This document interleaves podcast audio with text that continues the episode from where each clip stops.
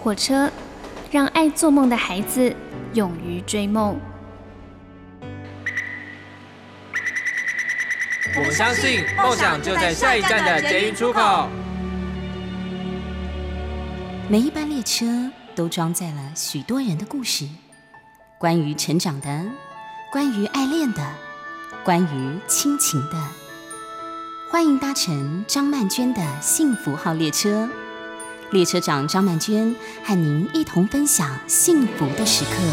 这个世界当然很美好，我们看到的景色、听见的声音，都让我们觉得，哎，真是不错呢。我们可以在这个世界上，可是我觉得，如果我们真正的依恋这个世界，一定是因为我们认识了一些很美好的人，于是我们就忍不住发自内心的说：“认识你真好。”这是孙耀威所演唱的。你所搭乘的是第一个小时的幸福号列车，我是列车长张曼娟。时才能拥你在我的怀抱，也不想预料能否等到所谓天荒地老。但是我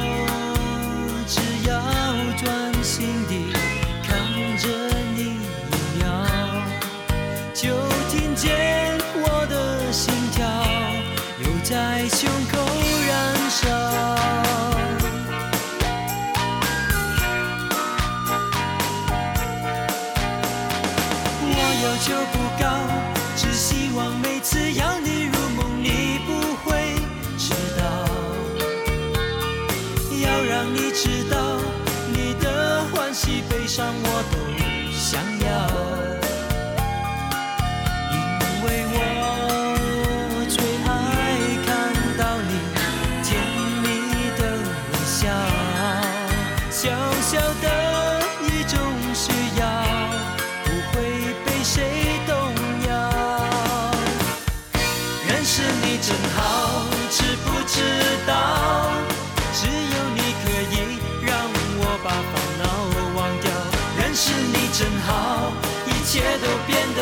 不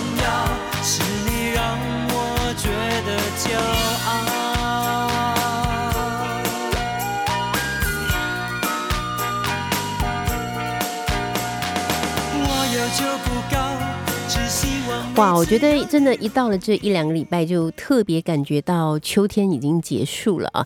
尤其是呃前几天礼拜天的时候，不是已经立冬了吗？所以呢，就真的有一点立冬的感觉了。可是我也不知道是不是因为我打了 A Z 的第二季，我好像觉得跟其他人相比，我不是那么怕冷，所以别人都觉得好冷好冷。我有的朋友已经开始穿羽绒衣了。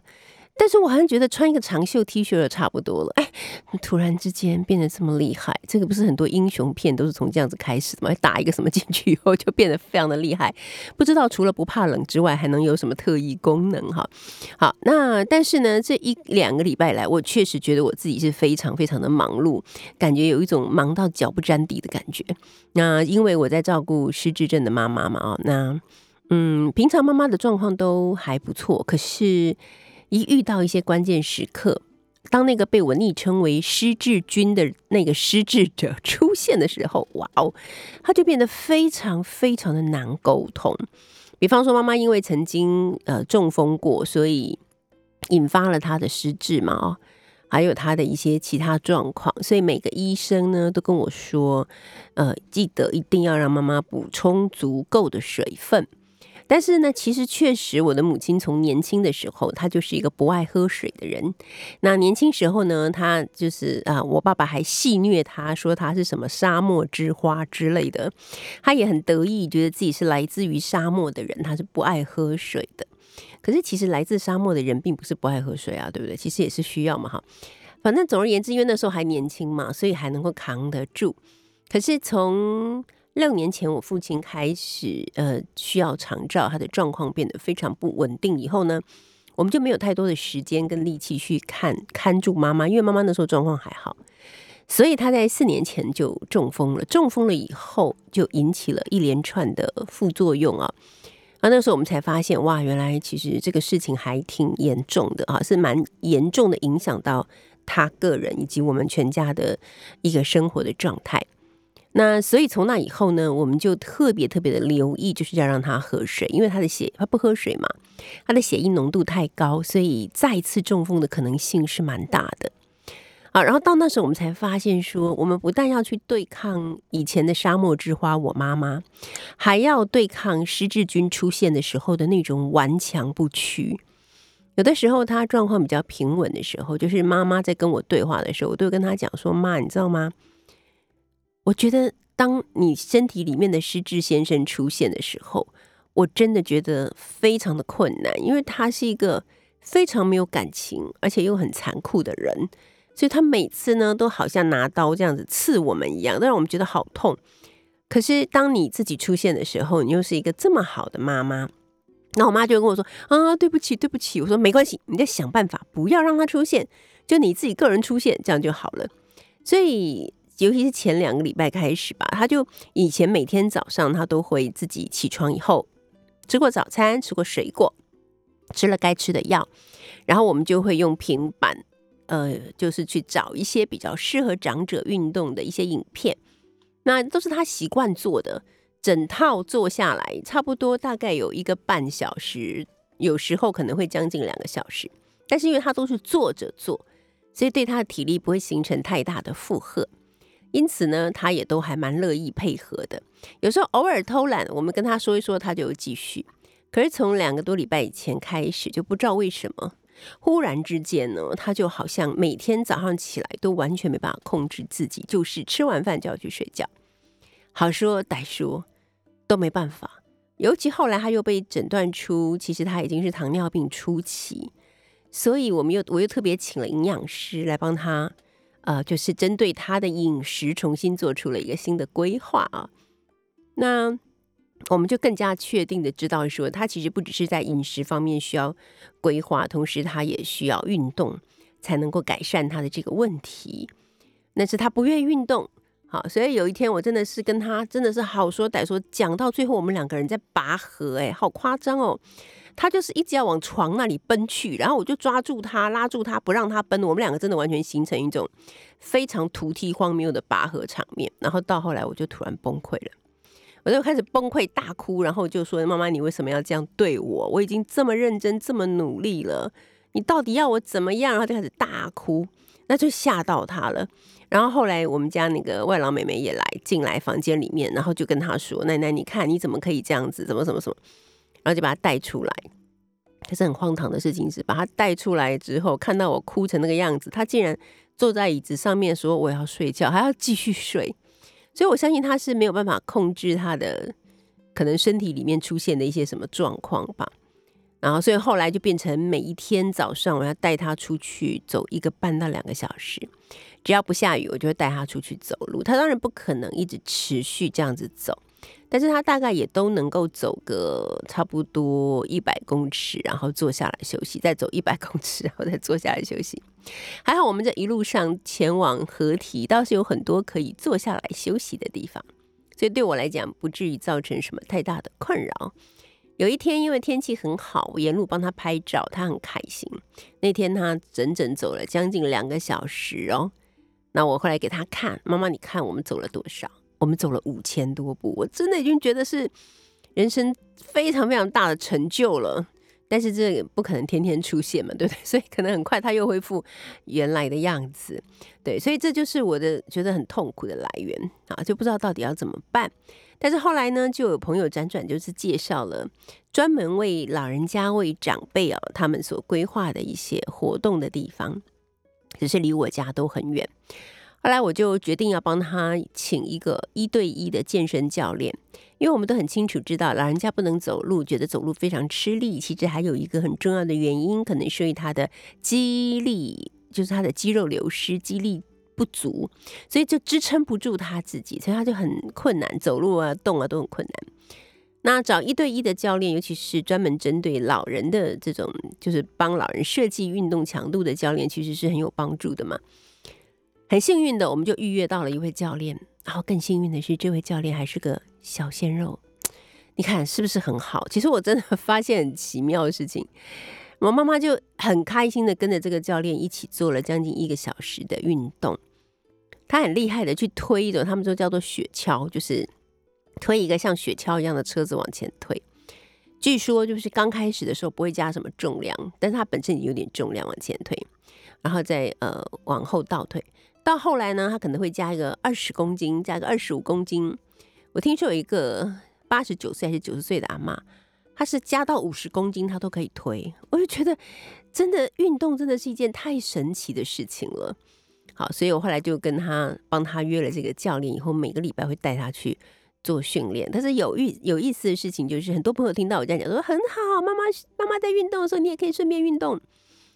就连我父亲都这样讲。我父亲说，那他运动，你在旁边也可以跟着一起运动，就是完全搞不清楚状况 才会说这样子的话了。为什么？因为妈妈在运动的时候，就是教练带着她运动，那些运动器材不是你要用就可以用的，不是吗？所以我只能坐在旁边看着他，然后以防他摔跤，或者防止他的情绪又上来。就是说，如果十字军来的时候，我要去那个瞧一下场面，这样子。所以事实上，当妈妈在运动，妈妈在走路也好，我不但没有运动，相反的，就是我可能会变得更加没有自己的时间。这应该算是什么？照顾者都会了解的一个状况吧，但是非照顾者是绝对不会理解的。好，我们现在听到这首歌，无印良品所演唱的《有你在身旁》，我也是希望有我们这些照顾者在身旁，那么我们的被照顾者的长辈呢，他们的日子可以过得更好一点。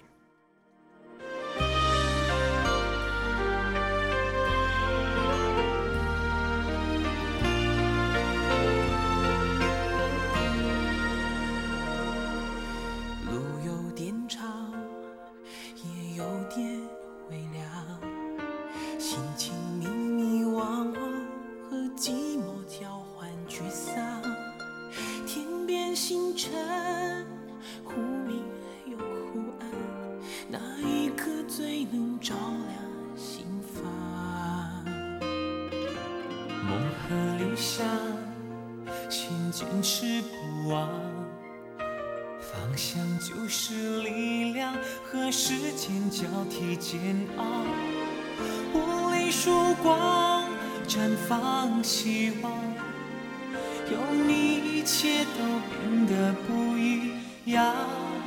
谢谢你给我温暖，脆弱时候在我身旁。谢谢你陪我成长路上。荆棘失望，有你在身旁，心更坚强。阳光一路陪伴。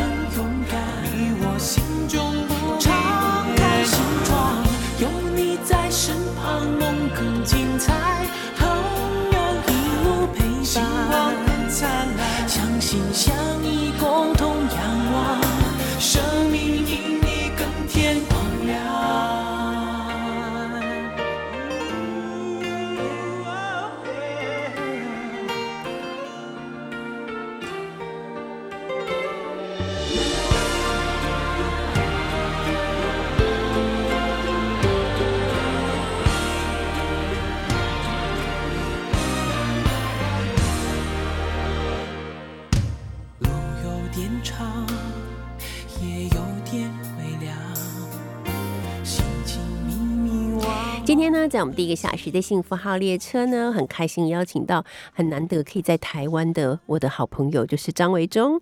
那维忠呢，下个礼拜就要下个礼拜对，下个礼拜呢就要回去日本了。那目前呢还在台湾，所以我赶快把他邀请到我们的节目现场来跟我们聊聊天，因为。哎，能够在现场聊天，感觉真的是很不一样的哦。那最近这段时间，维中主要都在忙自己的新书，这个长篇小说《不在一起不行吗》的各种宣传的活动啊。这本书呢，目前在各网络书店或者是在实体的书店里面都可以买得到，是由原点出版社所出版的。Hello，维中你好。Hello，曼娟老师。哎，你知道我前几天啊，看到一个我觉得很兴奋的，不是兴奋，应该说很特别的一个事情，就是我有点无聊，我就去查。呃，大概是呃三天前吧，各地的气温，好，因为在我的手机里面常常都会有几个地方的气温，除了台湾以外，一定会有香港嘛。对，香港是我的第二故乡。然后因为你在日本嘛，所以我也有日哦本，不好意思，太窝心了。对，我想了解一下你们那边的天气怎么样？这样，结果那一天我赫然发现呢、在我的手机里面所呈现的各种气温里面，有一天台北竟然是最低温，哎，偶尔现在会这样，哎？怎么会这样子呢？就是突然间，如果台北有寒流来的时候，冷气团之类的，其实是会蛮冷的，哎竟然会比日本比东京啦，应该说东京比对东京还要冷呢。偶尔会这样啦。哦，对呀 OK OK，好，那我们今天呢，请呃维中来跟我们聊聊天。其实我们要先来讲一个前一前一阵子，也不是很久，大概有没有两个礼拜啊？差不多，差不多万圣节的时候，就是万圣节的时候。当天天哪，好可怕！万圣节的当天，在日本的是东京吗？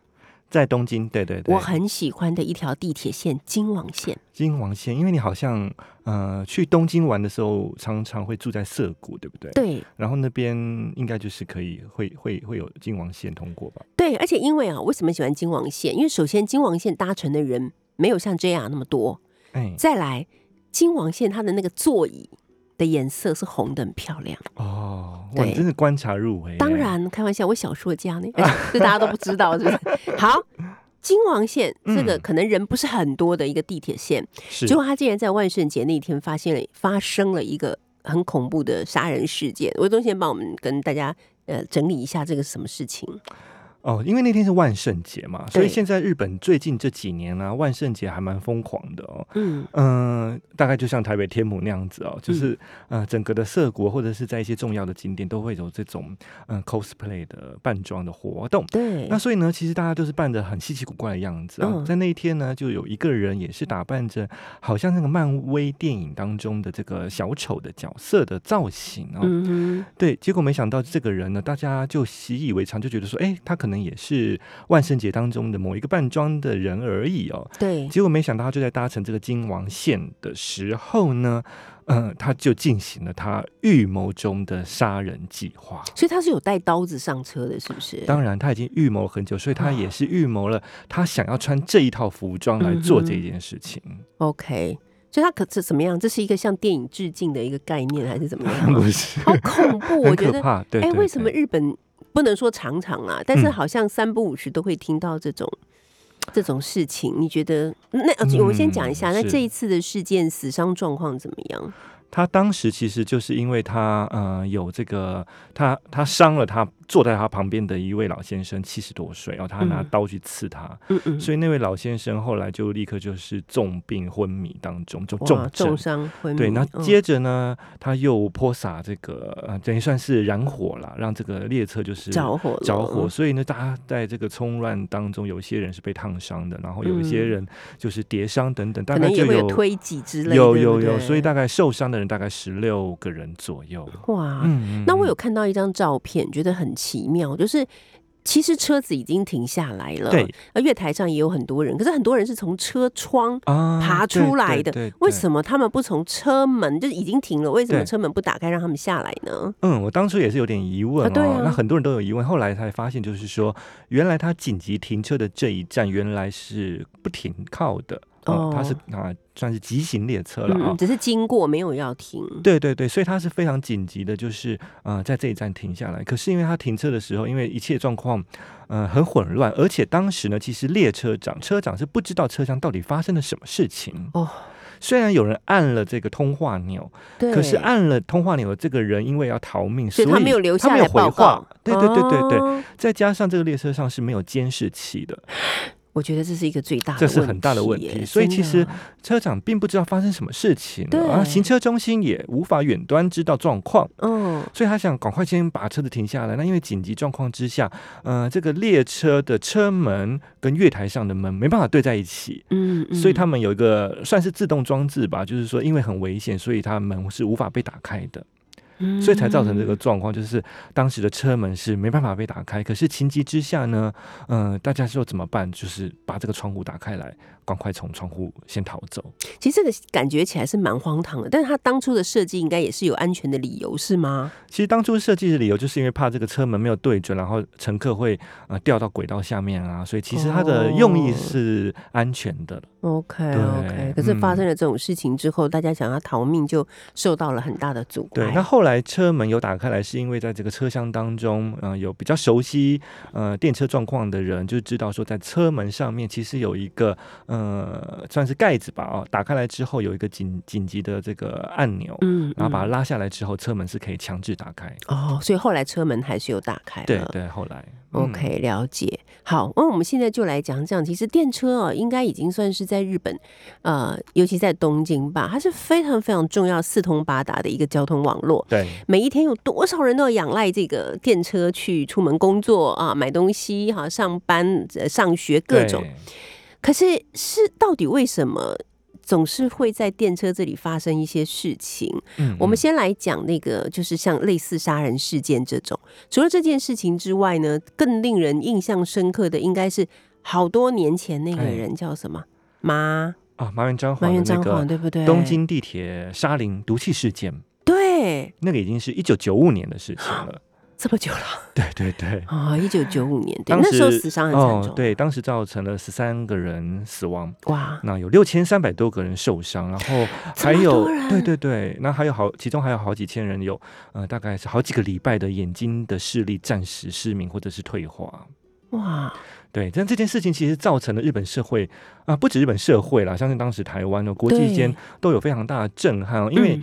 呃，在这个事件以前，你无法想象，就是说在这样子的一个呃高度繁忙的现代社会当中，原来其实它的安全是这么脆弱的、哦，真的耶，对，因为你会觉得说，哎，大家都是搭车啊啊，平常的危险可能不会在这个你以为日常生活当中发现哦。嗯，对，那而且通常以前我们认为的犯罪，通常是有目的性的，也就是说，我对你有仇恨。嗯，我才要仇杀你对，可这件事情有一个很大的转折点，就是说，他杀的是跟你无关的人。啊，这就是所谓的无差别杀人事件这种名词，我们常常在日本的新闻或者是在小说的作品里面看见。对这种无差别杀人事件的心态到底是什么呢？我们待会儿再继续跟维中来聊一聊。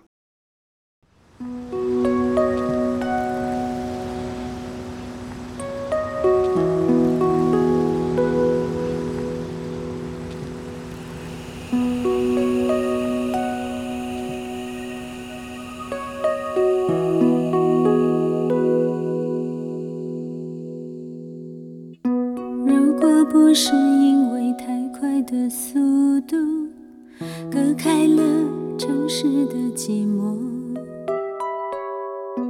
我们怎么可能相逢在路途？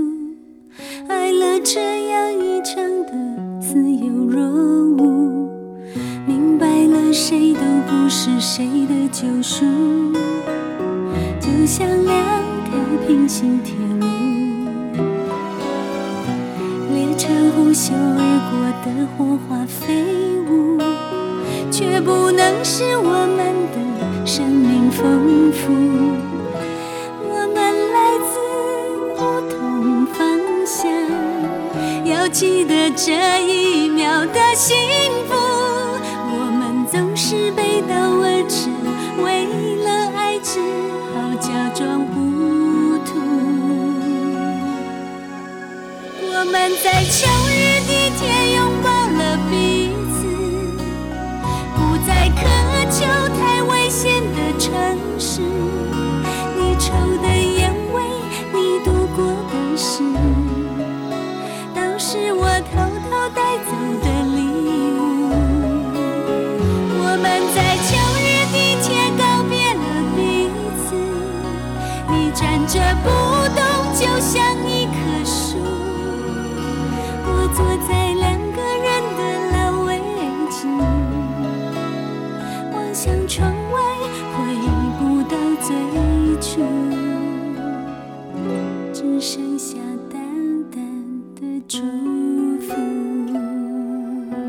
我们现在听到这首歌是阿芳张清芳所演唱的《秋日地铁》，你所搭乘的是幸福号列车，我是列车长张曼娟。今天我们听着这样的一个非常浪漫的歌曲，可是呢，我要跟我的好朋友张维忠聊到的却不是一个很浪漫的话题，因为我们要来谈到的就是在呃日本的地铁，他们的电车上面曾经发生过的一些事故哈。那刚才我们讲到那个，应该说是震惊全世界的嗯，麻原彰晃的杀人事件。对。他到底为什么要杀人？对我其实一直很想问这个问题。其实他那个状况是跟宗教性有关啦。OK，对，那因为扯到宗教的话就，就有很复杂，很复杂，很多原因了。对啊，哦，OK，嗯，好，那在这件事情之后，日本人有没有因此而提高警觉，所以就不再发生类似这种用毒气去杀人的事件呢？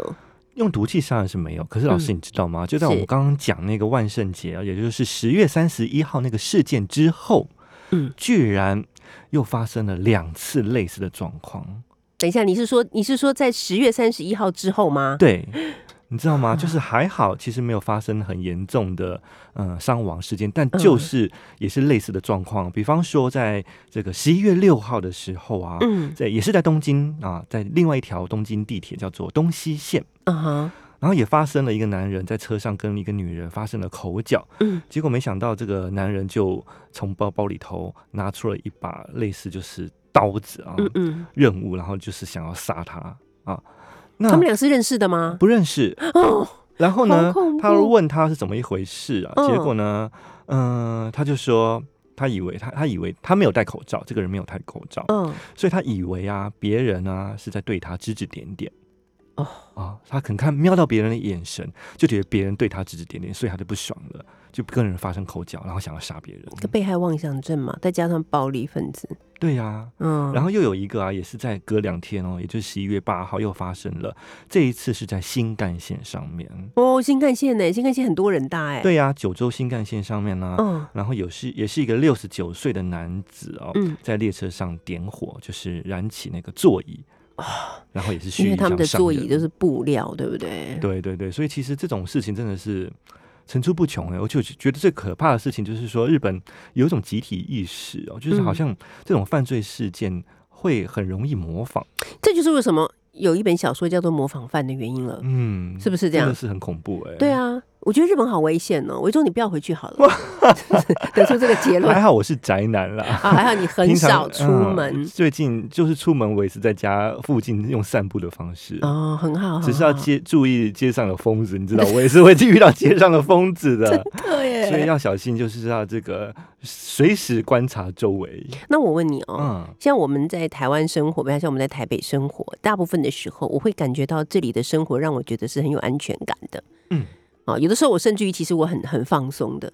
那你自己在日本生活，在东京生活了这么多年，嗯，你多半的时候还是会觉得有点小小提高警觉，还是说你多半的时候也是会比较放松？我如果在人多的地方，在东京的时候，嗯确实会提高警觉一真的点。哦，对对对那如果是只是在我住家附近的日常生活，其实当然就是比较放松的。嗯对，大体而言，我觉得日本基本上，嗯、是安全的啊、它，嗯、比方说交通的部分，你其实不要太担心过马路这件事情，对不对？嗯你骑脚踏车在路上，其实你也不用太担心。可是相较于，我觉得台湾的交通是一个蛮可怕的状况。嗯嗯你好好骑个脚踏车，你可能会被后面的追撞。对，甚至我记得前阵子，呃，台北也是在我住台北住家附近的一个捷运站哦，呃，斑马线已经是绿灯了，然后嗯大家过马路，结果没想到有喝醉酒的人闯闯红灯，我觉得酒驾这个事情真的是只能够用罪大恶极来形容，没有办法有别的然词汇。后我有看到那个监视器拍到，好可怕哦！嗯就是大家过马路的行人，因为现在大家都低头看手机嘛，你也觉得对它是绿灯啦，没有问题，安全没有问题啊，对啊，嗯你按照遵守这个红绿灯了，结果没想到有一个喝了酒的闯红灯的嗯嗯人就这样直接这样撞过来我觉得，好可怕，真的。结果这个行人到上面就看到这个监视器画面出人都被现，弹飞，好像好像这个保呃就是这个保保龄球瓶一样。真的是然后前阵子不是也有一个作家陈如静嗯女士，对她也是骑着单车然后被撞，所以我觉得就是 台湾的交通安全是让我觉得有点危险，但是平常的日常生活你是觉得是是可以让人放松的。嗯嗯嗯，没错。所以这边我们真的要提醒大家，你在走路的时候，真的真的不要看手机，对，因为因为你真的不知道会什么情况下会发生什么事情，所以还是要保持一种警觉性。没错没错。好，那我们讲完了这个在呃地铁上面的或者在电车上面的无差别杀人事件，嗯，这个无差别杀人事件是不是日本创的一个词啊？这其实是日文啦，所以啊其实台湾是直接把它拿来用。但有一些嗯媒体稍微会有一点国学意识的时候，嗯就觉得一直只是把汉字挪来用，好像会是个问题的媒体，呃，会用随机杀人。嗯那其实是随机杀人的意思。其实就是随机杀人，对对对，没错。嗯，好，其实，在台湾我们也有发生过，就是郑有捷事件，那个是最最有名的。就是这个事件到现在其实还是波澜未息。前几年不是前两年吧，不是拍过一部电视剧叫做《我们与恶的距离》哈，其实就是还是在探讨这个问题。对，那我记得台北捷运发生这个事件之后，其实是有做了一些加强的工作的，比方说在车厢之内，就是有加强装这个监视器。监视器，嗯，对这一点，我真的觉得是台北比日本更 进步一点，因为在日本的车厢内基本上，呃，只有新干线有哦，嗯。但是一般的电车上面是没有监视器的。可是真的，你看他们日本发生这么多这种事件，竟然还没有安装，我也觉得很惊讶。而且老师，你知道吗？嗯嗯、我去首尔的时候，给我另外一个很大的震撼啊，就是东京曾经发生过这种毒气事件，对不对？照理说应该要针对毒气这个事情做一些地铁站的准备，对，可是其实是没有的哦。嗯，那可是我们看到，我去首尔玩的时候，会发现每一个地铁站下面都有放防毒面具，哦，对，而且是一定都有。那当然，这个防毒面具他们是为了防范北韩啊，就是有哦攻击事件的时候可能会发生恐怖攻击。对对对，但如果真的发生毒气事件的时候，我想这些防毒面具是派得上用场的。就起码人家有准备啦。可是东京真的没有，我是觉得他们很奇妙哈。也真的是很很粗心。对，我觉得这还有就是像这一次疫情事件，我也是觉得东京很生气。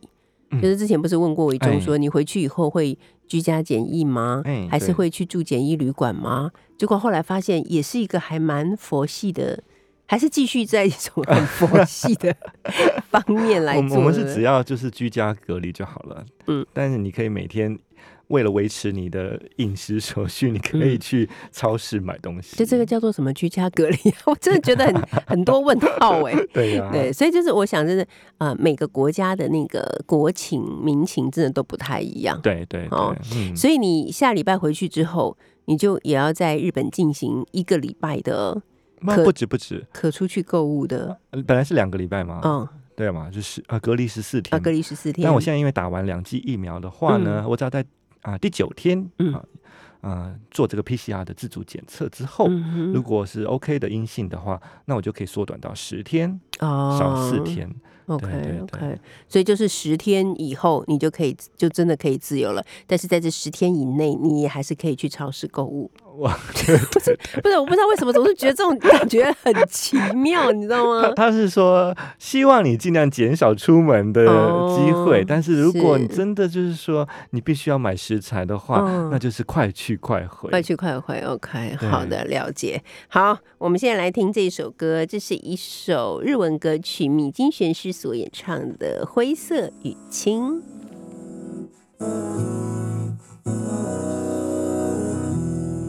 育た毛がおぼつかない夏の終わり明け方の電車に揺られて思い出した懐かしいあの風景。たくさんの泊まりを繰り返して同じような街並みがただ通り過ぎた。窓に僕が映ってる。君は今もあの頃みたいにいるのだろうか。ひしゃげて曲がったあの自転車で走り回った。バカバカしい綱渡り。膝に滲んだ血今はなんだかひどく虚しい。どれだけ背丈が変わろうとも変わらない。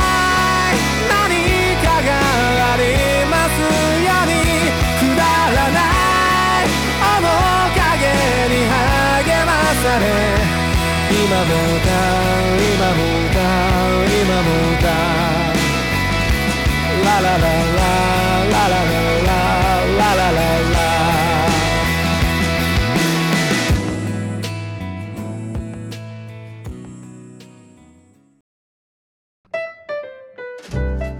所搭乘的是第一个小时的幸福号列车，我是列车长张曼娟。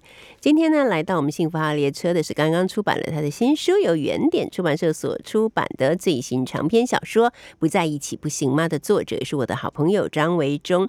维忠下个礼拜就要回去日本了，那这一次呢，来到台湾呢，有大概包括隔离期超过两个月的时间，对不对，维忠？哎，对我九月三号回来的，然后先隔离两个礼拜，然后又自主管理一个星期，对两个两个半月喽。对啊，嗯所以你十一月下个礼拜的今天，嗯现在几点啊？下礼拜今天现在此刻我正在飞机上。好有即视感哦。对，所以在这两个半月的时间里面哦，就是除了呃一些宣传新书、见见朋友的行程之外，对，其实你也去了几个呃远离台北的城市，离开台北的城市啦。错。嗯，那有没有让你觉得哎印象很深刻，或者是说哎呀我好一阵子没去了，结果现在去了以后，就感觉面貌不太相同的地方？有啊，因为嗯其实我每一次回来时间并不长啊，那这一次真的是很难得，对，所以我就选了一些我这些年来每次回来都没有时间去的地方，嗯比方说东海岸花莲。啊花莲对，哇，我真的想不起来我上次去是什么时候。后来嗯我去过了这一趟花莲之后，我再回头去找我的，呃，把我的桌上的旧电脑打开，嗯尘封的档案翻翻翻翻翻看照片，对，就发现哦，原来我上次去花莲是我搬去日本以前，也就是大概二零零六、二零零哦七左右，这么十三久年、哎十四年前呢。真的哎，对呀、嗯所以这趟去真的是对我来说好新鲜哦，嗯，好像去了一个以前没去过的地方的感觉哦。完全。尤其是老师以前去花莲，应该知道花莲有一个很有特色的地方叫沟仔尾，对不对？嗯，我知道啊。对，我记得我十三年前去的时候，那个嗯沟仔尾给我留下很深刻的印象啊、就是在这个其实是一条臭水沟吧，对 一条水沟，然后上面有房子啊，然后有嗯很多的这个嗯、呃餐厅啊、小店家、冰果室啊。嗯。摊贩等等，然后沿着这个溪旁边也有很多的店家，很热闹的一个夜市的感对，是夜市，嗯，对，那可是这一次去的时候，因为前几年他们已经把这个沟仔尾给填平了，哦，对所以现在没有沟了，是不是？没，有沟，但就做了一条这个啊、散步的步道吧。嗯可是因为那边等于算是没有店家了，所以呃人潮也不再聚集了，所以晚上去的时候就觉得哇，判若两个地方变得非常的冷清。这是这这这是不好吧？所以我们的 这是不好吧？飞碟电台的花莲主持人是林清盛先生，嗯，就对这个感到非常的啊忧心忡忡，就觉得有点遗憾，就对了，有点遗憾是不是？不过呢嗯，嗯。因为我们去花莲嘛，当然就是见了我们的好朋友青盛，对，青盛带你们去了什么好的地方？所以呢，青盛就带我们在这个沟仔尾附近啊，现在已经没有沟仔尾。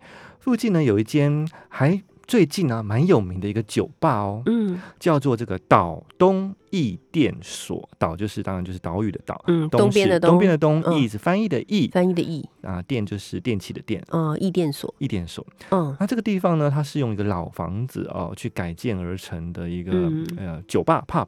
嗯我觉得非常特别，它也就在这个沟仔尾的附近的一个小巷子当中。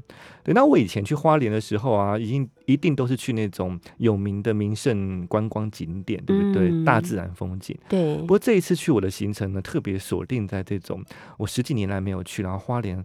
呃，改变很大，就是有很多的这种很很新潮潮流的 pub 啊、咖啡馆的形成。嗯那其中一间就是个岛岛东一店所。嗯嗯嗯那真的很特别，因为他其实他的老板啊是一个画家、艺术家，所以他整个的室内装潢啊都非常的有艺术风格，嗯然后放了很多他收集而来的这个很珍藏的艺品啊，很特别。哦然后这种，嗯、你觉得好像摆在一起很跳痛的落差，但是其实它反而造就出了一种和谐和谐的美感。哦对，所以我们在这边就是一起喝酒啊，啊你知道吗？那天晚上是礼拜一，星期一晚上哦，平日的晚上，那居然还会客满。嗯所以其实现在到底那个花莲的人是变得比较多，因为我听到好多人都移居花莲，真的吗？或者是返回花莲这样子。哦，对，可能有一批啊、年轻人就是返回花莲去嗯做他们想做的事情。对对对，没错。好，所以你第一个给我们介绍的是这个叫做岛东艺电所的新开的一个 pub，对不对？对对对，然后当然也去了其他的一些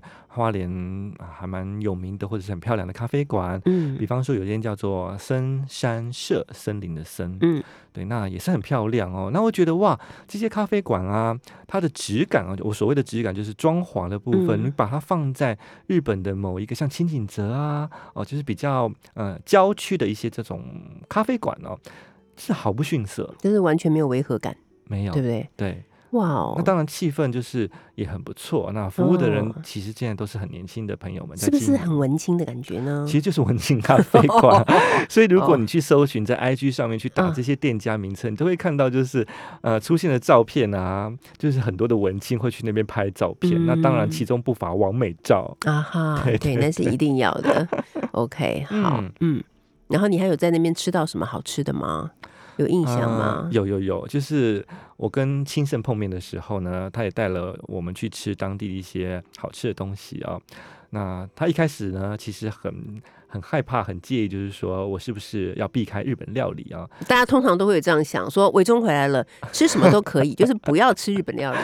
对，但其实我是没有在忌讳，我你根本无我所谓回来仍然继续在吃日本料理。只要好吃就可以了，对不对？对，所以我们在花莲吃到了一间就是鳗鱼屋啊，就是鳗鱼饭的果然吃了店。日本 啊，嗯，对，然后我们选了几间店啦，然后我们选了几间店，然后亲身来推荐我们，我们就去了吃鳗鱼的这间店。嗯那它的鳗鳗鱼是标榜就是当地的这个当地捕获的鳗鱼吧，哦，就台湾的鳗鱼了哦。是哦，对，嗯，就觉得哎、还不错这样子，嗯，就是比起日本也是毫不逊色。哎、也是好吃的。OK 对对 OK，对对对，所以嗯是花莲的部分。嗯那另外我也去了台南啊，对，这个我我有印象，因为在维中的呃那个粉丝团上面有看到，而且是跟妈妈、姐姐他们就是跟家人一起去的。对对对对对，嗯，所以跟着我的家人外甥一起去啊，所以这一趟的台南之旅呢，呃，就不走文青风了，走这个 合家欢乐风、亲子风，亲子风。那因为我的外甥女们呢，外甥女，不是哎外孙女。外外甥是的，他们呢，因为可能是对台南不熟嘛，所以嗯我们就是去了一些大家必去的景点。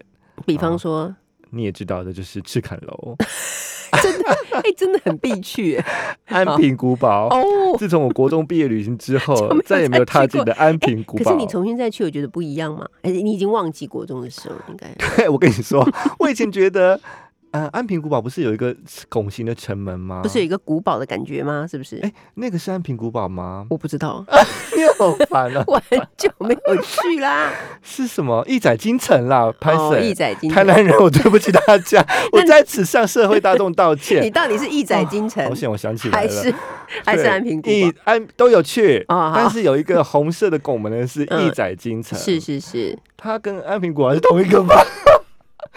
好，不管了。总而言之，一载京城它是有个红色的拱门，对不对？嗯我以前啊，小时候觉得它好大好大哦。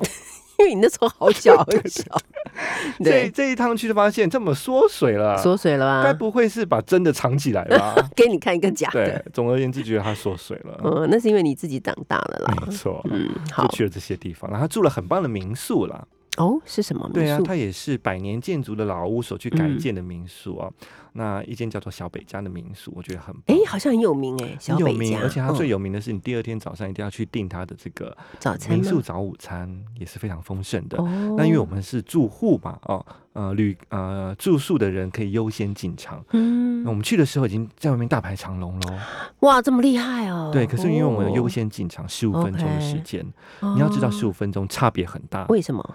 因为王美们拍照的时候是不希望有人在里头的你。现在说王美是你本人对吧？我妈啦，我妈啦，啊，最好是你妈妈。对，所以我们有嗯优先的十五分钟，嗯这个好整以暇的，嗯，不慌不忙的点好餐，嗯，开始然后拍照站在自己想站的位置，哦。随你拍。哎，这个真的不错哎。对呀，嗯，好，所以他的早午餐也是很丰盛的，是吗？很丰盛，很丰盛。然后还去了嗯国华街，嗯，然后我国华街当中有好吃的东西。老师有去过国华街有的，有的，你在那边有吃那个呃蛙桂之类的吗？没。有的。那你去国华街是吃了？逛街，我看有什么好买的，好低级哦，我觉得。哎呀，你下一趟一定要去，好不好？好好好吃东西三样东西必吃。是第一个入口的春卷，他们所谓的春卷就是我们的润润饼饼。，我喜欢润饼，好，记下来，记下来。第二个就是在润饼旁边的卖这个蛙桂的地方，咸蛙桂的。咸的蛙桂，嗯我，多年前就吃过，就觉得惊为天人。嗯因为我以前是不吃咸蛙桂的，是我只吃甜蛙桂。嗯，那后来吃了咸蛙桂，就觉得哇，原来这么好吃。再也回不去了。对。好，然后第三个，第三个中间我一定要跟你推荐。，好还有现在在听广播的大家，是豆花，豆花，哪一家豆花中间有个叫扁担，修安扁担豆花。啊？我跟你说，是那是全台湾，全台湾，全台湾，我张维忠本人认为最好吃的豆花。那就是全世界最好吃的喽。对 对对。好的，今天非常谢谢维中，也祝你飞回日本隔离，一切都很愉老快，师有更多的创作力哈。因为我知道你每次隔离的时候就是忙起来工作。谢谢维中，你你回到你回嗯到日本之后还要继续再跟我们连线哦。好。啊，好啊，好，谢谢你。我们现在一起要来听的这首歌是杜德伟所演唱的《一起看月亮》，休息一下，第二个小时幸福号列车，我们一会儿见。在这